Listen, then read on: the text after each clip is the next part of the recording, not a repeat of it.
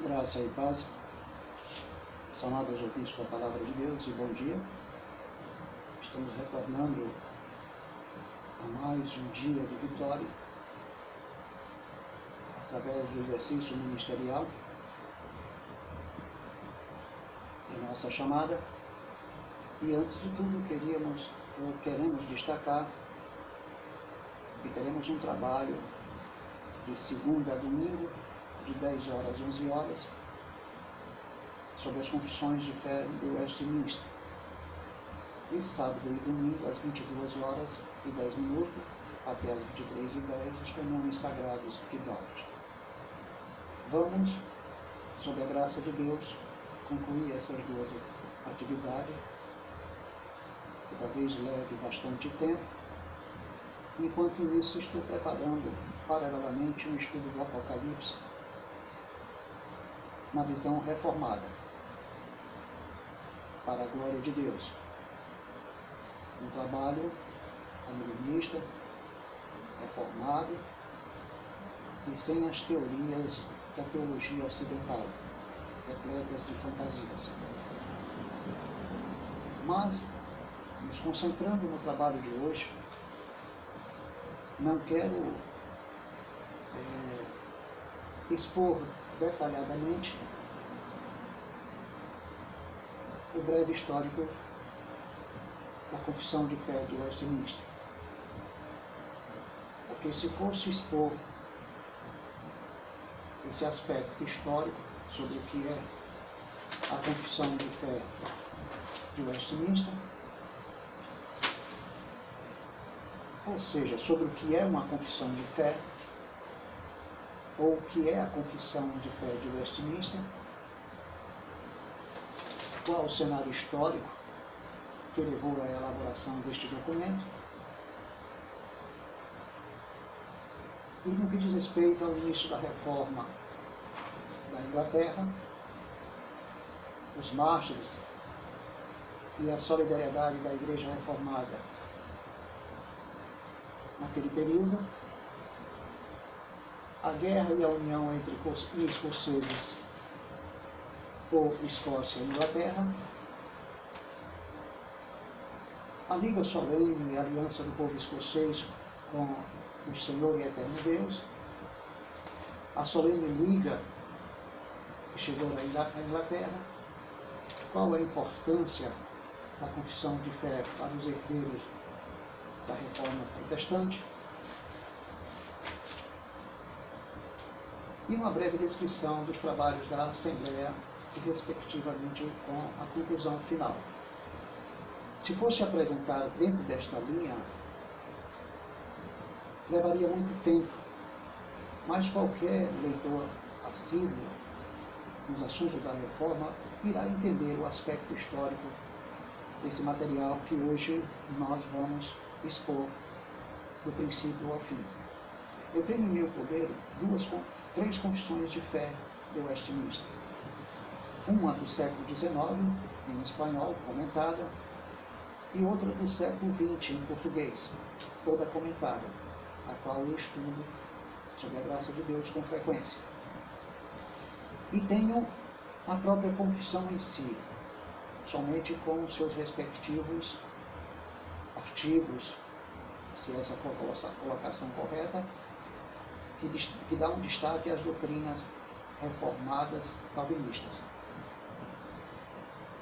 Se Deus assim permitir, quando fizer um estudo mais prolongado sobre a instituição da religião, que é um dos trabalhos de João Calvino, que eu ainda não li, não posso fazer nenhum comentário, mas quero me dedicar a essa etapa importante que passou a fazer parte da minha vida as confissões de fé de Westminster e os canônicos sagrados de Dort. E que Deus, com sua graça, me levou a abraçar com amor e carinho a reforma calvinista, seguindo o princípio da igreja presbiteriana desde o século XVI e que hoje é que eu mais priorizo na obra de Deus. Manter a fidelidade as doutrinas da reforma, as doutrinas da graça. Alguém talvez queira criticar esse credo, as confissões de fé do Westminster, como se fosse uma heresia à parte. Mas não é uma heresia. O problema é que as pessoas não identificam o que é uma heresia e o que não é Então se entregam a suposições. Quase todo mundo, de uma forma pessoal e popular, em qualquer igreja, no seu cotidiano, de uma forma subjetiva e com a sabedoria comum, declara um credo. Por exemplo, quando você diz eu creio no Senhor Jesus Cristo, é um credo. Eu creio em Deus Pai, é um credo. Mas o credo, que nós chamamos de confissões de fé de Westminster, representa um conjunto de doutrinas, versículos que estão na Bíblia que comunica as doutrinas da graça.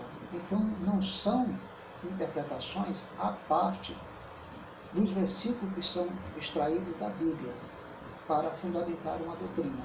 Não. A própria doutrina apresentada pelas confissões de fé de Westminster são doutrinas bíblicas, estão dentro da palavra. Então, simplesmente, os reformadores destacaram nesta confissão todos os fundamentos doutrinários da graça que se encontra biblicamente inspirado e revelado nas Sagradas Escrituras. Então, estas confissões estão sob a autoridade da palavra. As confissões não substituem a palavra, apenas expressam as doutrinas da graça reveladas na palavra. É exatamente isso. As confissões de fé de Westminster expressam as doutrinas da graça reveladas na palavra e que os reformadores reuniram como fundamento para a fé de tudo aquilo que está escrito.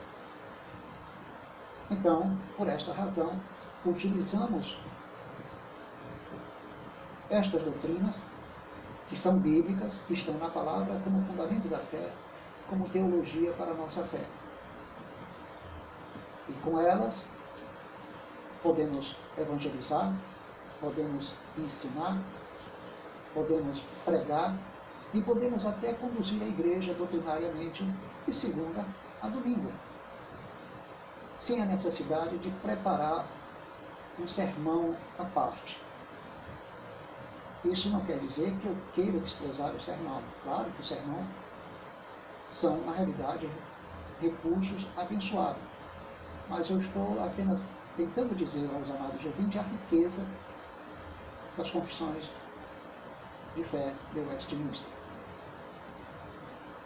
Então, queremos que os ouvintes entendam que uma igreja sem as suas doutrinas organizadas se perde na improvisação, se, per se perde pelo impulso do pregador, por aquele que se leva por um texto bíblico, sem fundamentar esse texto bíblico com os aspectos históricos daquele texto, sem o significado daquele texto de acordo com a cultura da época.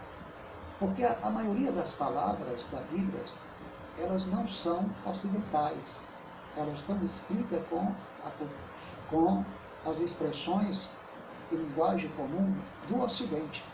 Mas a originalidade do texto está relacionada com o hebraico e o grego, que eram as línguas utilizadas naquela época. O Antigo Testamento foi inspirado no hebraico. Há quem diga que havia presença do aramaico. Mas o Novo Testamento foi inspirado no grego, porque tudo que os, que os apóstolos falaram foram passados para o grego, porque era a língua mundial daquela época. E era a forma mais fácil de se comunicar qualquer assunto na área econômica, política e religiosa, até em termos de costume. Era a língua mundial, assim como hoje usamos o inglês e também o espanhol para comunicar assuntos relacionados com economia e política ou qualquer tipo de transação econômica. Enfim, mas a Bíblia, ela foi inspirada por Deus nessas duas línguas. E Deus comunica as suas verdades através dessas duas línguas. E que chegou em qualquer parte do mundo na língua nativa de cada nação, mas ela precisa ser estudada sob a luz do hebraico e do grego para que passemos ou reconheçamos que há uma necessidade de pregar a verdade como ela é.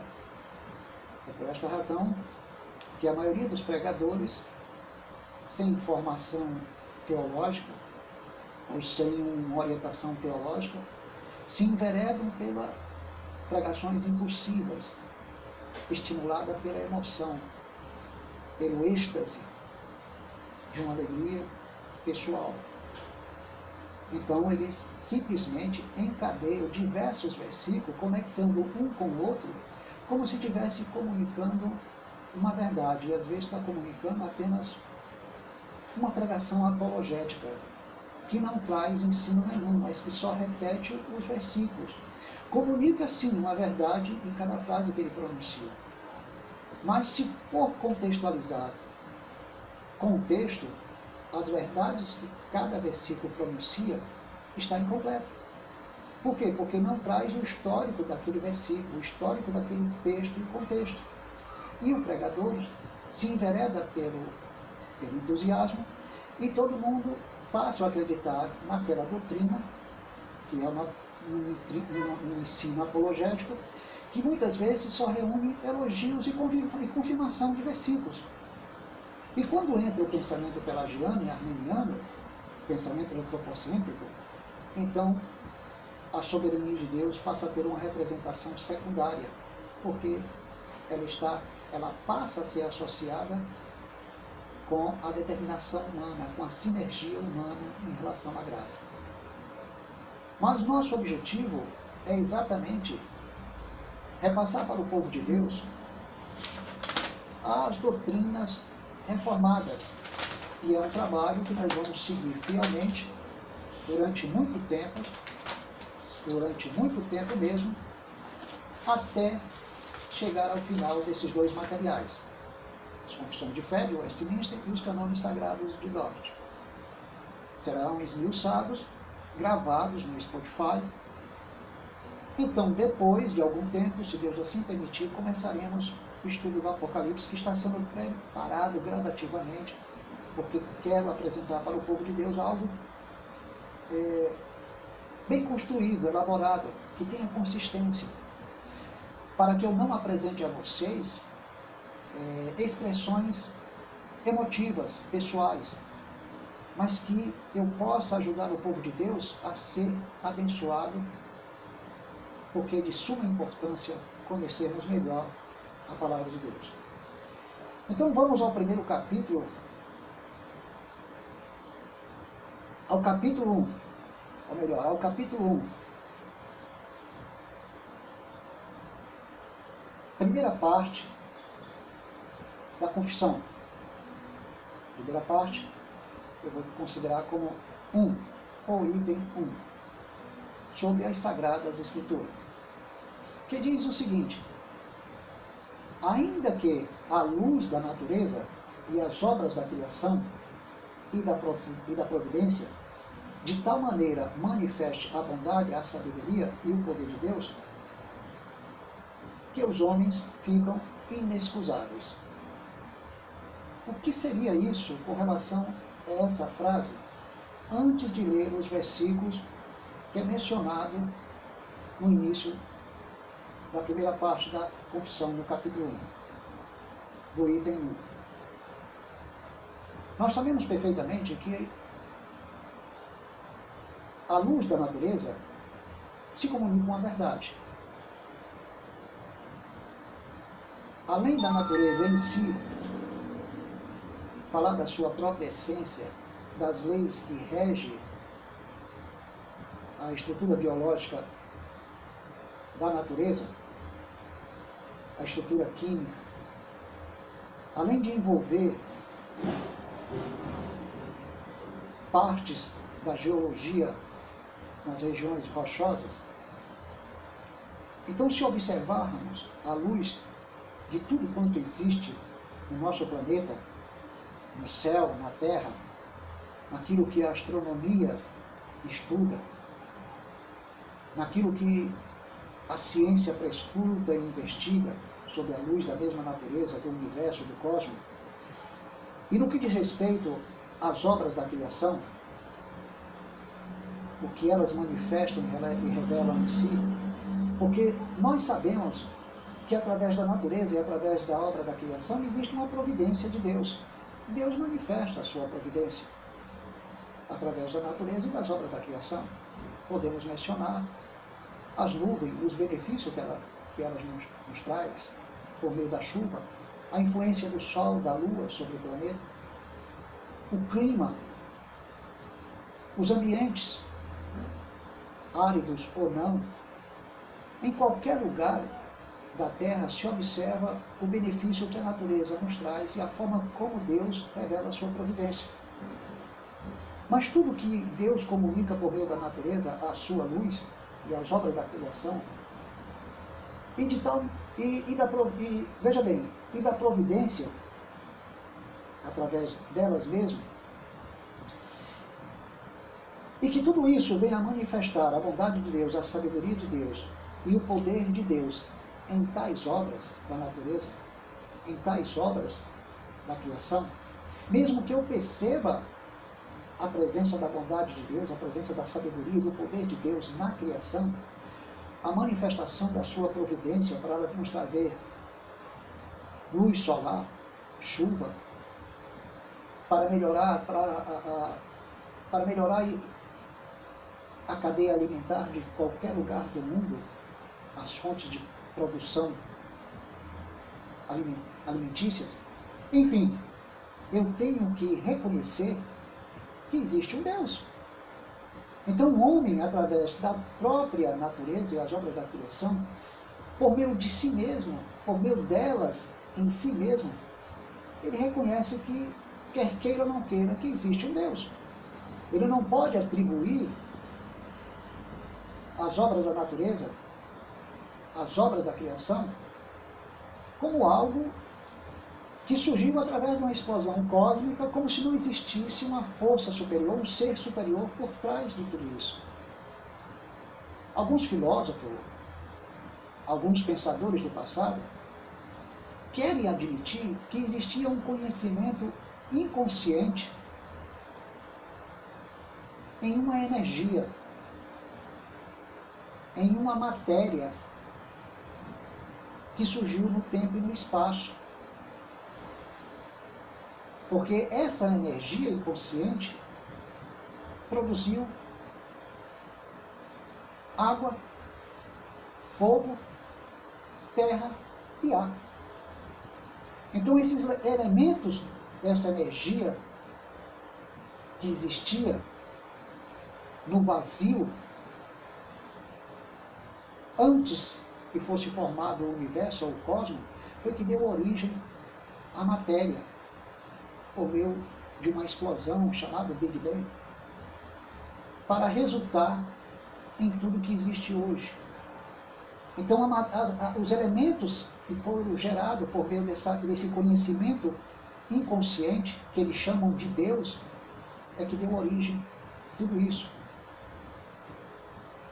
Existe até um pensamento, digamos, poético, metafísico, para explicar a relação desses elementos da natureza através de algo que conhecemos hoje na nossa cultura: ódio e amor.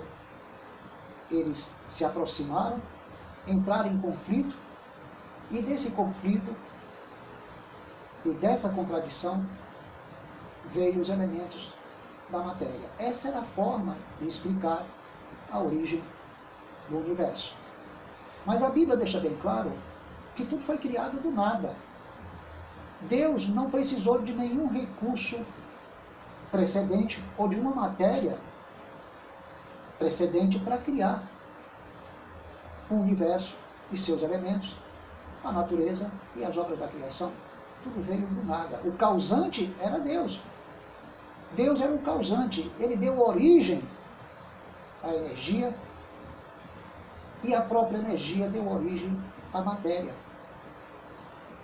E essa matéria que veio a existir, que nós conhecemos como elementos do universo, como água,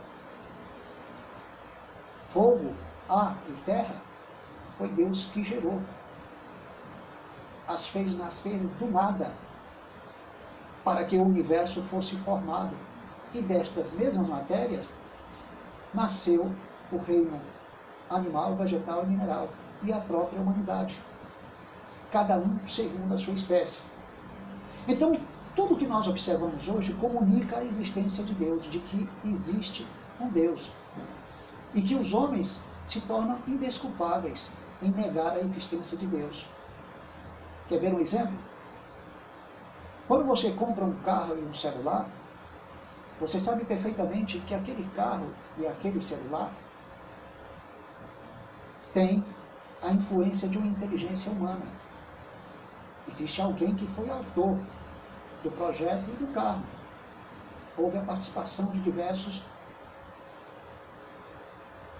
digamos, engenheiros.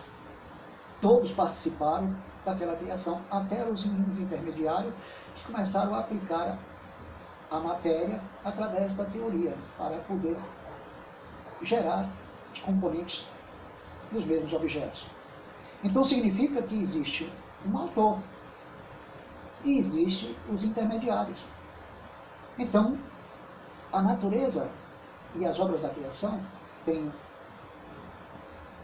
um autor, pai e filho, distinto um do outro, e um intermediário, o Espírito Santo com a palavra de Deus. Então, estes são os causantes de tudo quanto existe. Por essa razão, a palavra de Deus nos dá um esclarecimento, talvez para a mente de alguns tenha outro significado, outro sentido, mas que ao, ler, ao lermos segundo o capítulo 2 de Romanos, versículo 14 e 15, diz o seguinte, capítulo 2 de Romanos, versículo 14 e 15. Quando, pois, os gentios que não têm lei procedem por natureza de conformidade com a lei, não tendo lei, serve eles de lei para si mesmo. Observe bem, os gentios que não têm lei procedem naturalmente, instintivamente, já trazem consigo de forma congênita a tendência para proceder de conformidade com a lei, não tendo lei. Mas ele se serve de si mesmo de lei. Porque existe uma percepção de uma realidade. De uma realidade que foi transmitida para eles através da natureza. Foi comunicado algo para eles sobre Deus através da natureza. Só que eles em si excluíram Deus e se levaram pelo fator racional. E desenvolveram percepções de condenação, de salvação, de absolvição, de perdão, através de si mesmo, porque a sua própria consciência implantaram sobre eles mesmos a ideia da absolvição e a, a ideia da condenação. Porque a natureza comunica condenação e absolvição. Observe os benefícios que a natureza nos traz. Os benefícios se transformam em salvação. E os efeitos colaterais que existem na própria natureza se transformam em condenação, devido ao comportamento da própria natureza. Então, isso leva o homem a refletir realidade sobre o bem e o mal, neles e fora deles, de forma natural. Estes mostram, olha o versículo 15, estes mostram a norma da lei gravada no seu coração. Então existe a participação subjetiva, sentimental e emocional do ser. Testemunhando-lhes, acompanhando a subjetividade do coração, também a consciência e os seus pensamentos, que passa a acompanhar de perto o que foi gravado no coração, o que subjetivamente manifestou-se por meio das suas emoções. A própria consciência e os seus pensamentos. A consciência constrói um conteúdo. E este conteúdo se manifesta através dos pensamentos. Então, os pensamentos são os conteúdos da consciência, que é um reconhecimento para identificar subjetivamente a manifestação pessoal do homem sobre os objetos. E que eles utilizam a consciência e o pensamento racional para separar da subjetividade a definição dos objetos. Então, a partir daí, eles passam a acusar ou defender o que está certo e o que está errado, em relação aos objetos, em relação ao seu interior, em relação ao seu exterior. Só com essas verdades em si mesmo, o homem já se torna indesculpável de que realmente existe um Deus. Caso contrário, eles não alcançariam essa graça comum que lhes capacitou esse discernimento natural então, significa que ninguém pode negar a existência de Deus. Porém, não salva. Com tudo isso, não salva. Observando o capítulo 1, versículo 19 e 20 de Romanos, diz o seguinte: Porquanto o que de Deus se pode conhecer é manifestado entre eles, porque Deus lhe manifestou. Ora, se formos pegar esse versículo e associarmos com capítulo 2, versículo 14 e 15 de Romanos, o que de Deus se pode conhecer foi manifestado dentro deles, porque Deus lhe manifestou através da graça comum. Mas também manifestou através da natureza e das obras da criação. Porque ali se percebe a presença do bem e do mal, que traz absolvição e traz condenação, traz benefício e malefício. Então o homem desenvolveu a percepção do bem e do mal através de si mesmo, o que pode trazer benefício e malefício através dos seus atos e do que lhe pode acontecer no meio social, porque cada um passou a ser juízo de si, juiz de si mesmo e do outro. Porque a própria natureza passou a ser juiz de cada um, para trazer o bem e o mal. E o que fez o homem? Passou a adorar a criação como Deus. Não atribuiu, nesse sentido, uma revelação da graça comum. Então, diz apóstolo Paulo, no versículo 20, porquanto, perdão, porque os atributos invisíveis de Deus, assim seu eterno poder, como também a sua própria divindade, claramente se reconhece desde o princípio do mundo, sendo perseguido por meio das coisas que foram criadas. Tais homens são, por isso, indesculpáveis. Então significa que Deus revelou a sua glória como autor e pelos benefícios e malefícios que a natureza expressa. E os homens se tornaram, nesse sentido, indesculpáveis, porque já estava ali uma prova da existência de Deus. A existência do seu eterno poder, da sua própria divindade ou seja, dos seus atributos invisíveis, do seu eterno poder, como de sua própria divindade. Estava ali, inconscientemente, oculto, oculto, sem palavras e sem discurso, mas estavam ali. Mas essa revelação da graça comum não salva. Não podem salvar. Lendo Romanos capítulo 1, versículo 32, veja bem o que diz a Bíblia. Ora, conhecendo eles a sentença de Deus, de que são passíveis de morte os que tais coisas praticam. Não somente as fazem, mas também aprova os que assim procedem. Então, o próprio homem, se a gente começar a desenrolar, desenrolar, desenvolver aqui um raciocínio reflexivo, o próprio homem passou a conhecer a sentença de Deus através da natureza. Porque é uma sentença de vida e é uma sentença de morte. a, a natureza comunica isso e que tornam os homens passíveis de morte de forma involuntária e circunstancial. Mas eles conheceram a sentença de Deus dentro de si mesmo e os tornaram, por meio de si mesmo, passíveis de morte, de perdão ou de condenação, aqueles que tais coisas praticam. Que não somente as fazem, mas consentem ou aprovam aqueles que procedem os que, aqueles que, ou seja, aqueles, ou aprova os que assim procedem. Então significa que os homens desenvolveram a percepção o quanto são passíveis de morte nas coisas que eles praticam, nas coisas que eles fazem e nas coisas que eles aprovam em si ou nos outros. E que traz uma consequência. Mas eles observaram a sentença de vida e de morte através da natureza e que deixaram eles também passíveis de morte e que levou eles a perceber que ali estava um Deus na natureza que promovia vida e morte, que eles estavam sujeitos a esta condenação.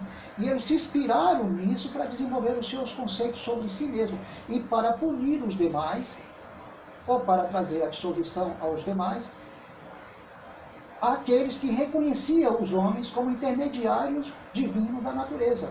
Então, os homens passaram a ser adorados como a própria natureza. Romanos capítulo 2, versículo 1, nos diz o seguinte, portanto é desculpável, ó homem, quando julgas quem quer que seja, porque no que julgas a outro, a ti mesmo te condenas, pois pratica as próprias coisas que condena. Isso também não salva um homem, nem salva o outro. Porque reflete a realidade do que ambos praticam. Eu condeno no outro aquilo que eu pratico. E isso não produz salvação nem em mim, nem no outro.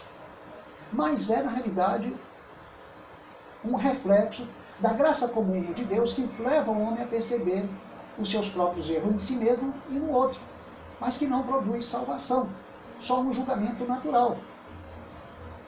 Lendo o Salmo 19, versículo 1 a 3, existe ali um discurso inconsciente, sem palavras,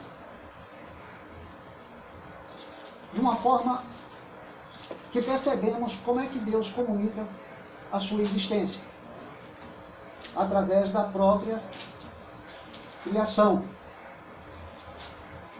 Vejamos o que diz o Salmo 19. Só um momentinho.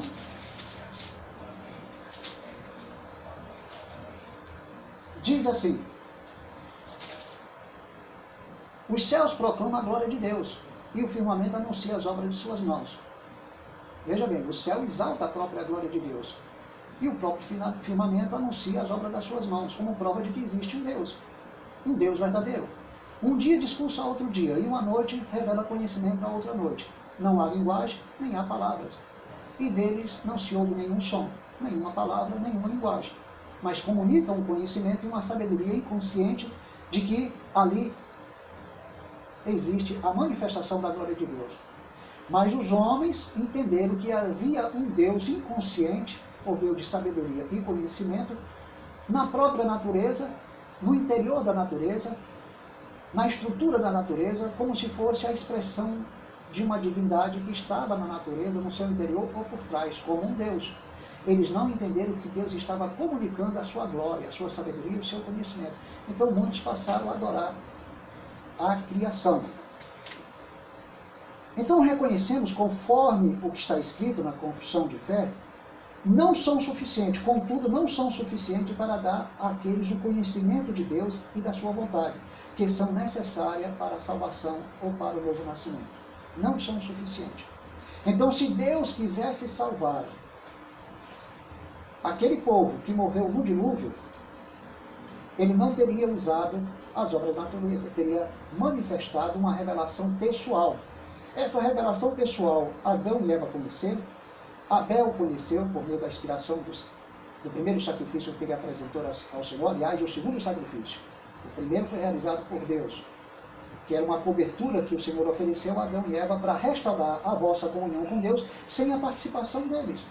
Por isso, a simbologia das peles do animal para cobrir a vossa nudez era uma sombra da cobertura espiritual que Deus estava oferecendo a eles através do sacrifício. Então Deus restaurou a comunhão deles, independente da participação dele e do arrependimento dos vossos pecados, porque eles acusaram um ao outro. Abel praticou o segundo sacrifício inspirado por Deus. Mas aonde foi que Deus praticou esse sacrifício? Se ele apresenta só a pele dos animais para oferecer uma cobertura ao casal. Deus não precisa materializar a obra para realizar algo sobrenatural, que transmite o significado da, da morte de Cristo que foi anunciada desde a fundação do mundo. Para Deus, o, o futuro já é real no passado, para assegurar de que essa salvação iria acontecer.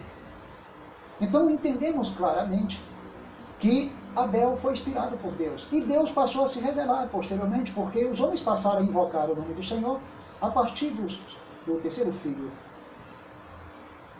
de Adão e Eva, ou seja, depois de sete, como um, um, sinal claro que não foi a atitude antropocêntrica do homem que tomou essa iniciativa, foi a iniciativa de Deus sobre o homem.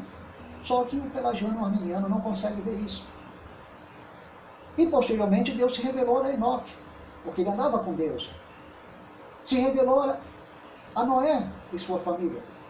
Não foi Noé que tomou a iniciativa de ser salvo.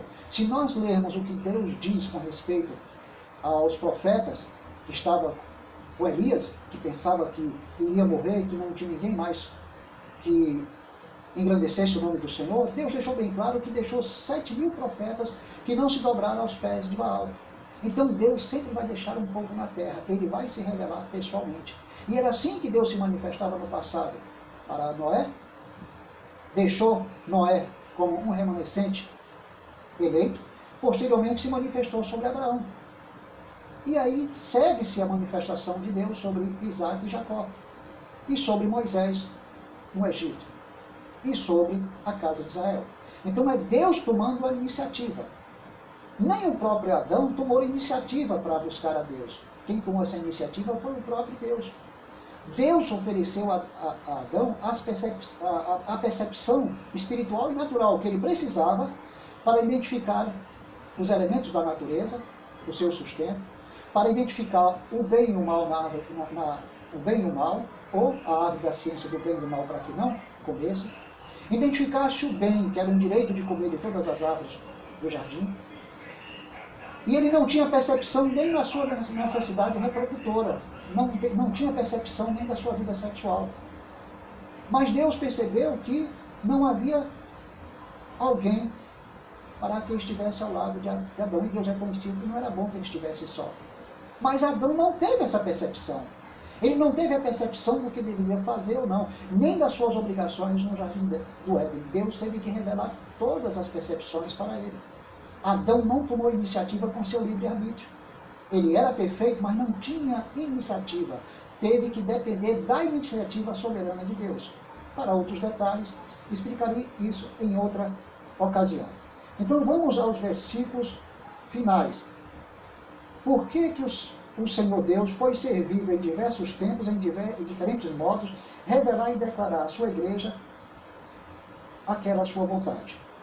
Lendo é, a palavra de Deus em 1 Coríntios, capítulo 1, nós vamos descobrir outra grande verdade. Vamos diretamente a essa grande verdade. Só um minutinho. 1 Coríntios.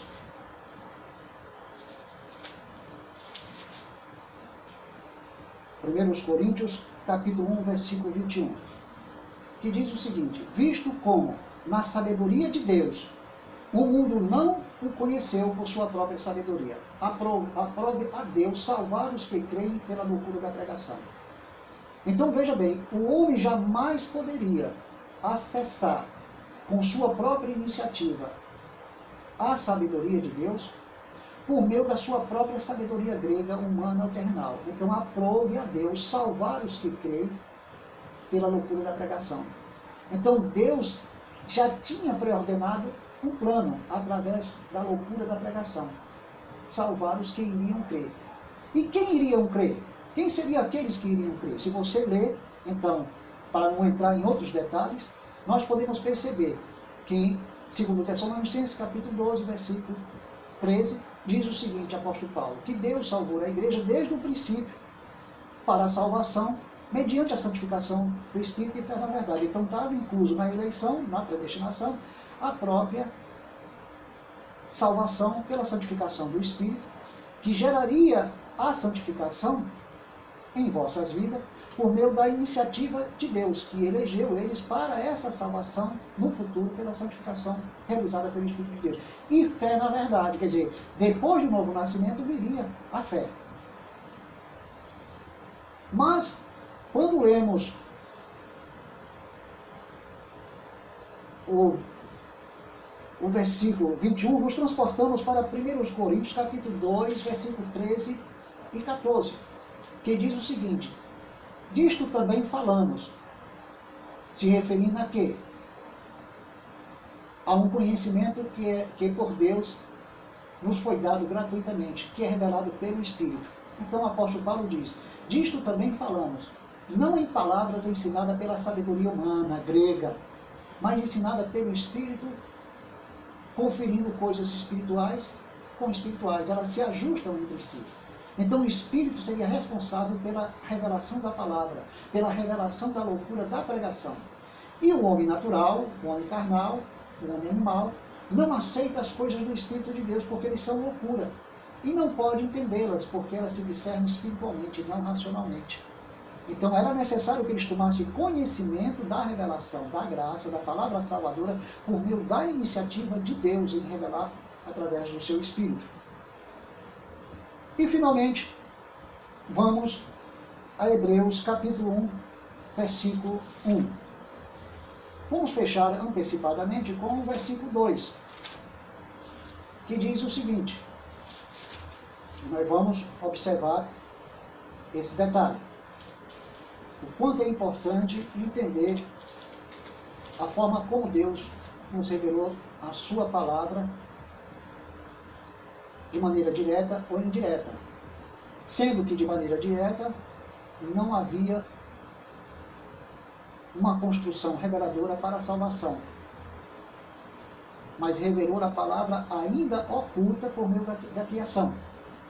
Então, o capítulo 1 de Hebreus, versículo 1 diz: Havendo Deus outrora falado muitas vezes, de muitas maneiras, aos pais pelos profetas, mas ainda não estava revelada a palavra da salvação então, nestes últimos dias, nos falou pelo Filho, a quem constituiu o herdeiro de todas as coisas, pelo qual, fez, pelo qual também fez o universo. Então, Deus veio a falar nos últimos tempos por meio de Jesus Cristo, para que a palavra da pregação fosse transmitida pelos discípulos. A palavra da pregação considerada loucura. Então, essa era a palavra que Deus revelou com iniciativa soberana e pessoal da parte de dele para salvar os eleitos. Então, amados, essa é a primeira parte, não na sua totalidade, do ponto 1 um das confissões de fé de Westminster. Não dissequei, não fiz uma dissecação de todo o parágrafo do item 1, mas parei na metade do parágrafo para amanhã concluir a segunda parte ou a continuação desse parágrafo. Mas seguirá na semana, nos dias vindouros, o item 2 e 3, com seus respectivos comentários apresentados pela própria confissão de fé que antecede os versículos ou que acabam conectando cada frase com um, dois ou três versículos.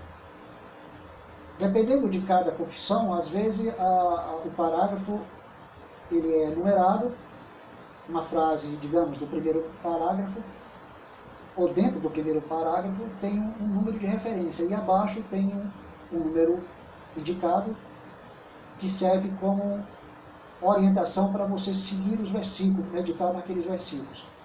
Então, o parágrafo ele tem as suas divisões, de 1, 2, 3, 4, até, é, digamos, é, digamos, só um pequeno detalhe aqui.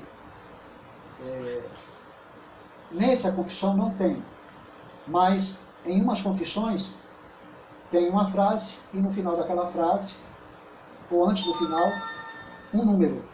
E abaixo tem o mesmo número, digamos, número 1, e os referidos versículos. Mas esse, essa confissão aqui, o parágrafo traz consigo os versículos entre as suas partes. Então não deu para fechar todo o parágrafo com os demais versículos. E amanhã continuaremos para a glória de Deus.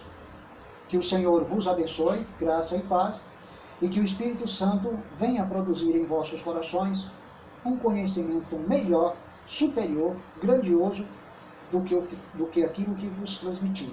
Porque esse conhecimento transmitido agora, ele é secundário e inferior em relação à ação soberana de Deus, por cima das minhas palavras, no interior das minhas palavras, por trás das minhas palavras, a ação soberana de Deus, ela é a perfeita. Então eu sou apenas um ser secundário, onde todo conhecimento não me coloca em um nível de qualidade superior a ninguém e nem a Deus. Eu só tenho que deixar que Deus flua em minha vida com sua graça, que Ele comunique, mas que a revelação vem do Senhor, como está escrito na própria Bíblia, em São João capítulo 6, versículo 45, está escrito nos profetas, todos serão ensinados por Deus. Ouvirão e aprenderão dele e virão a Cristo. Então, se você não aprender através de Deus, através do Espírito Santo, ele jamais vai te levar a Cristo. Primeiro, Deus se manifesta para gerar seu novo nascimento, para em seguida entregar você a Cristo completo, com o novo nascimento, e em seguida a santificação e finalmente a, com a fé. Para que você se aproxime de Cristo com todos os elementos necessários para que você possa ser um seguidor de Cristo, um eleito que transmita as suas verdades. Graça e paz, que o Senhor seja convosco para sempre.